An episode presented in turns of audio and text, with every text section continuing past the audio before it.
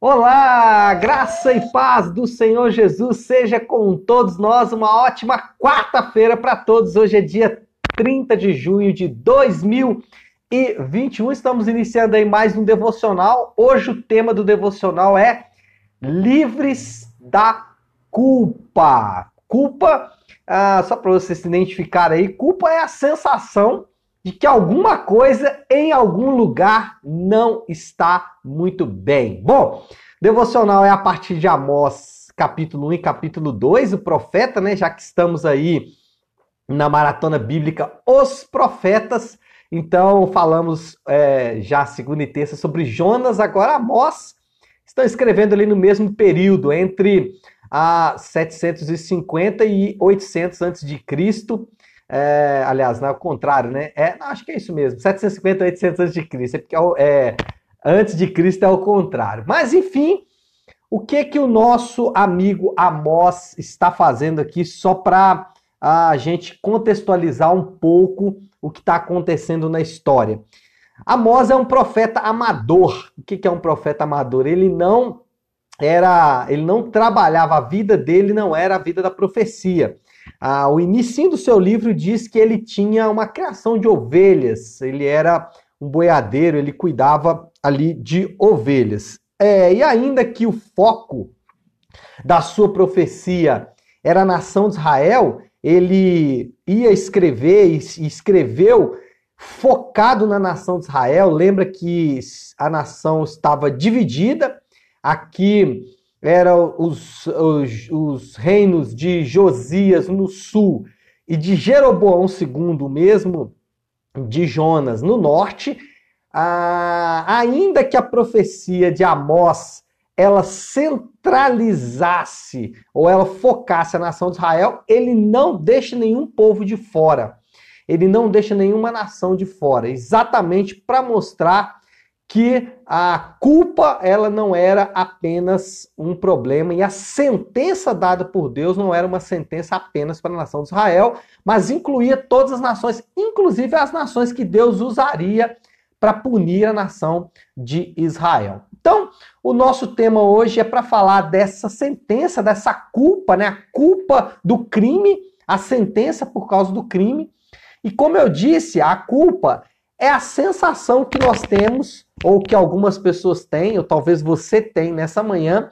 A culpa é a sensação de que alguma coisa em algum lugar não está bem. Você não sabe bem o que é, você não sabe de fato o que é, você não consegue identificar de onde vem essa sensação, mas essa sensação permanece. Alguma coisa não está muito bem alguns sintomas da culpa, né? alguns uh, nomes que nós podemos dar para a culpa. Maldição hereditária é a preferida.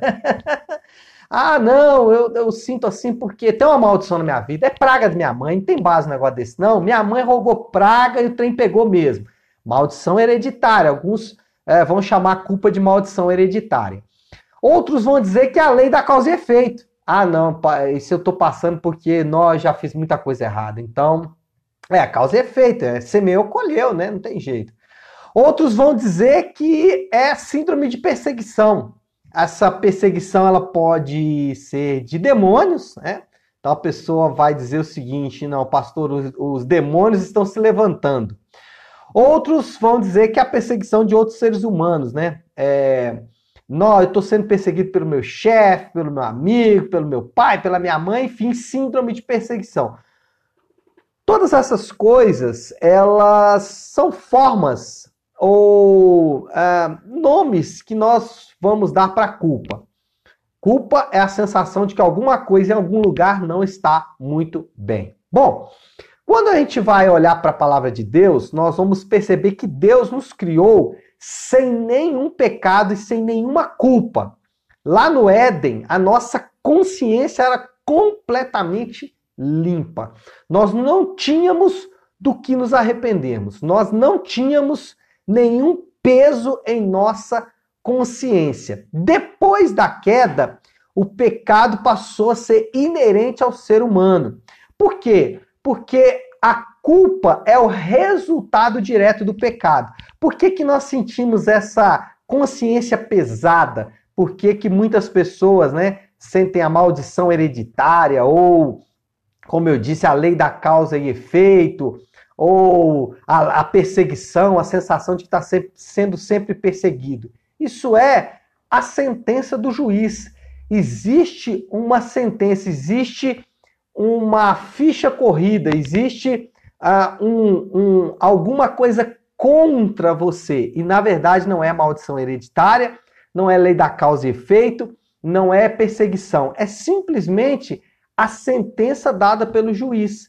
O juiz, que no caso é Deus, ele nos sentenciou, ele sentenciou aqueles que estão debaixo do pecado. Então, existe uma sentença do juiz sobre as pessoas e essa sentença causa, essa sentença traz a sensação de que alguma coisa não está bem. E isso, de alguma forma, é bom. Tá? Eu vou mostrar que é, se você e eu não sentíssemos que alguma coisa em algum lugar não está bem, nós não procuraríamos a cura. E isso é de alguma forma Deus nos direcionando a buscá-lo novamente, a resolver o problema da sentença. Ah, quando você vai atrás do motivo dessa culpa, se você é, usar de, de, métodos terapêuticos, como achar que é só maldição hereditária, ou perseguição, ou demônio, ou lei da causa e efeito, você não resolve o problema de fato. Por isso que você continua sentindo que tem alguma coisa errada. O ponto é que essa sentença é boa para nos levar de volta para Deus. Ela pode se tornar ruim quando nós não confiamos que Deus de fato fez o que ele prometeu que faria. O que que Deus prometeu que faria? Bom, Primeira coisa que nós temos que entender é que essa sentença era, ela é proclamada em um contexto de bênção. Olha só o que está escrito em Amós, capítulo 2, versículo 10. Amós, capítulo 2, versículo 10. O texto bíblico diz assim: Eu mesmo tirei vocês do Egito e os conduzi por 40 anos no deserto, para lhes dar a terra dos amorreus. Também escolhi alguns de alguns de seus filhos para serem profetas e alguns de seus jovens para serem nazireus. O que, que Deus está dizendo aqui? Que a sentença que ele ia dar agora, ela é baseada no fato de que ele nos colocou, ele colocou a nação de Israel em um contexto de bênção. Então, essa é a primeira coisa que nós precisamos saber, que a sentença, ela é proclamada em um contexto de bênção e não em um contexto de punição. Ainda que a sentença tenha punição, ela não foi proclamada em um contexto de punição. Bom, esse é o quadro geral. Para resumir o quadro geral, nós somos criados em um contexto de bênção, em um contexto livre de qualquer culpa, consciência limpa. O pecado manchou esse cenário, manchou esse contexto, é, trazendo da parte do juiz uma sentença, é, uma, uma carta lavrada dizendo que existe um crime que deve ser punido. Essa é a sentença do juiz. E esse é o nosso quadro, essa, essa é a condição que estamos. Algum, alguns podem chamar essa sentença de maldição hereditária, lei da causa e efeito, ou simplesmente síndrome de perseguição. Mas qual é o ponto? Esse é o lugar onde o homem se encontra, culpado pelos seus pecados, pelos seus pecados. Bom, aonde entra então a bênção nesse processo? Primeiro, o escrito de dívida que era contra nós foi pago por Jesus. Essa é uma das promessas do Novo Testamento. Essa é uma das promessas de Jesus. Lá em Colossenses, o texto bíblico vai dizer que essa sentença, esse, uh, esse formulário do juiz, né? Essa, esse, é, é o meu nome, meu papel, esse ofício, ah, lembrei, esse ofício do juiz com a sentença da nossa culpa, com a relação dos nossos crimes, com a relação dos nossos pecados, aquilo que de fato motivou a nossa condenação, a Bíblia diz que esse ofício, que esse escrito de dívida, ele está encravado na cruz. Então a primeira coisa que você precisa saber, que Jesus ele anulou a sentença. E quando ele anulou a sentença, ele anulou a culpa. Então, é, quando Jesus estava sendo crucificado, o que Deus estava dizendo? Tudo o que você me devia, eu estou cobrando dele agora. Os pecados que nós cometemos no passado e os pecados que nós vamos cometer no futuro. Todos os nossos pecados, eles já estão todos alistados nesse ofício do juiz, todos alistados nessa sentença, estão encravados na cruz do Calvário. Anote agora o que eu vou dizer para você, que isso aqui é muito importante para você entender. Deus não vai te pegar. Deus não vai te pegar. Deus ele não está atrás de você com o ofício do juiz na, nas mãos. Deus não está atrás de você com a sua sentença de morte nas mãos, te procurando para te pegar. Até porque toda a sua ira já foi derramada sobre Jesus. Tudo que era contra você, tudo que era contra mim, tudo que era contra nós, já foi colocado sobre Jesus. Então, o escrito de dívida ó, foi rasgado, foi anulado. Deus não vai te pegar. Não existe mais esta possibilidade. E aí você pode estar agora perplexo. Você pode estar agora me olhando e falando assim: ai, ai, ai, esse pastor aí, não sei não, hein? Como assim? Não tem mais nenhuma condenação para mim? Não. Não tem mais possibilidade nenhuma do juiz vir atrás de mim com o ofício para me prender, para me levar, para que eu seja punido dos meus pecados? Não, não tem. O escrito de dívida que era contra você foi anulado, foi rasgado. Já não há mais condenação para aqueles que estão em Cristo Jesus. É o que o Novo Testamento ensina. Bom, mas será que a gente tem que fazer alguma coisa com relação a isso? Sim, nós temos que fazer. Hoje, o salmo é o Salmo 50. Olha só como que o Salmo 50 se encaixa perfeitamente no ensino que eu estou falando.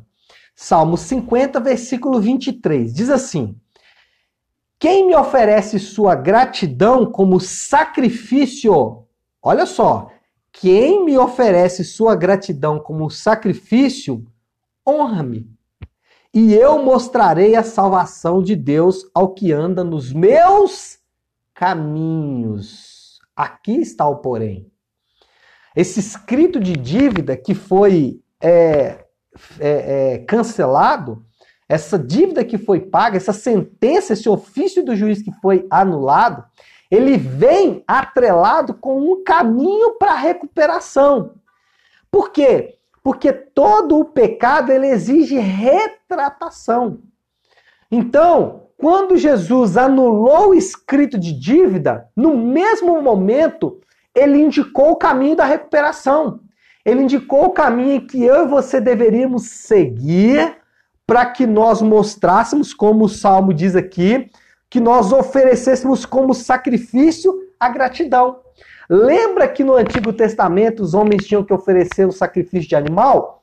Agora o sacrifício que é exigido de mim e de você é o sacrifício da gratidão, é trilhar o caminho daquele que encontrou essa salvação, é trilhar o caminho daquele que agora está com a consciência limpa. Como você que está com a consciência limpa pode continuar com as mesmas práticas? Então, o que nós estamos falando aqui, em outras palavras, é que aquele que anulou o escrito de dívida contra você é o mesmo que estabeleceu o caminho da recuperação, arrependimento e fé. Em outras palavras, ele anula a sentença, mas ele diz: vá e não peques mais. e qual é o caminho? Abandone as práticas que mataram o seu libertador. Uau! Abandone as práticas que mataram o seu libertador. É mais ou menos como se fosse o seguinte: o juiz pegou lá o seu ofício e ele leu a sentença, né? É, assassinato, roubo, violência. Vou dar um exemplo aqui, né? Assassinato, roubo, violência. Aí o seu libertador se oferece dizendo: não, eu vou pagar essa dívida dele aí, o assassinato, o roubo e a violência. Pode ficar tranquilo que eu vou pagar aí a dívida dele. Nossa, coisa linda. Mas será que você pode voltar a praticar o assassinato, o roubo e a violência? Não, você precisa apresentar sacrifícios de gratidão. Ou seja, você deve abandonar o assassinato, o roubo e a violência. Abandone as práticas que mataram o seu libertador. Abandone as práticas daquele que morreu exatamente para que o escrito de dívida contra você fosse cancelado. Confiar somente nele e não confiar mais nos seus instintos. É a segunda coisa, é a fé. Confie muito mais no que ele falou do que nos seus instintos. Não confie no seu coração, não confie nos instintos do seu corpo, porque eles podem te enganar. Por isso que Jesus, por isso que Jesus, por isso que o Salmo diz: Eu mostrarei a salvação de Deus ao que anda nos meus caminhos. Ele vai mostrar a salvação para aqueles que estão confiando simplesmente em Jesus. Bom, para resumir e finalizar, o arrependimento é abandonar práticas que estão descritas na palavra de Deus. Quais são? Eu sempre gosto de dizer: comece pelos Dez Mandamentos, Sermão da Montanha e os Escritos dos Apóstolos. Esses são os caminhos do nosso arrependimento. Abandone as práticas que você sabe que ofendem a palavra de Deus. E muitas vezes essa sensação de culpa que nós carregamos é exatamente pelo fato de que continuamos nas práticas que ele morreu para nos salvar. Como você pode continuar praticando exatamente as mesmas coisas que ele morreu para te salvar? Não faz o mínimo sentido. E a segunda coisa é que a sua confiança não está mais nos seus instintos, mas a sua confiança agora passa a ser nele, como ele viveu, morreu e também ressuscitou. É isso, pessoal? Bom, é, então acho que dá para a gente já orar a partir disso. Um, eu quero deixar uma última palavra pastoral para você aqui. Se você entrou nesse devocional hoje sentindo-se culpado por alguma coisa, eu quero dizer para você é, duas palavras. Primeiro, Deus não vai te pegar, Deus não está te punindo, Deus não está cobrando os teus pecados de você. É, nós não acreditamos na lei da causa e efeito, nós não acreditamos é, que aqui se faz, aqui se paga, não acreditamos nessas uh, expressões que são apenas expressões culturais. Nós acreditamos sim que o escrito de dívida que era contra nós foi cancelado. Então, livre-se dessa culpa, Livre-se dessa sensação de que Deus está querendo te pegar, de que Deus está te punindo, de que Deus está de alguma forma é, chicoteando você, né? Livre-se disso. É, por outro lado, talvez essa culpa seja um indício de que você precisa realinhar os seus caminhos com os caminhos do Senhor. Você precisa se arrepender e crer nele.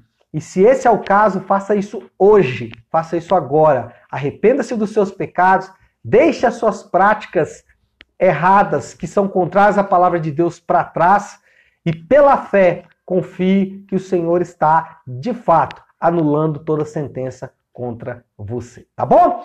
Vamos orar? Feche seus olhos, pare aí o instante que você está fazendo. Hoje nós vamos orar a oração que o Senhor nos ensinou, a oração do Pai Nosso. Então, oremos nesse momento.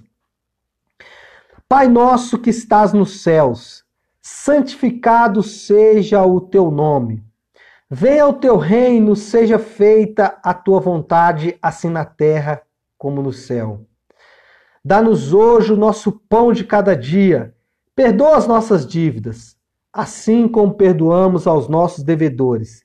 E não nos deixes cair em tentação, mas livra-nos do mal, porque teu é o reino, o poder e a glória para sempre. Amém. Amém, pessoal? Então é isso. Nós vamos ficando por aqui. Que Deus te abençoe. Uma ótima quarta-feira para todos. Fiquem com Deus.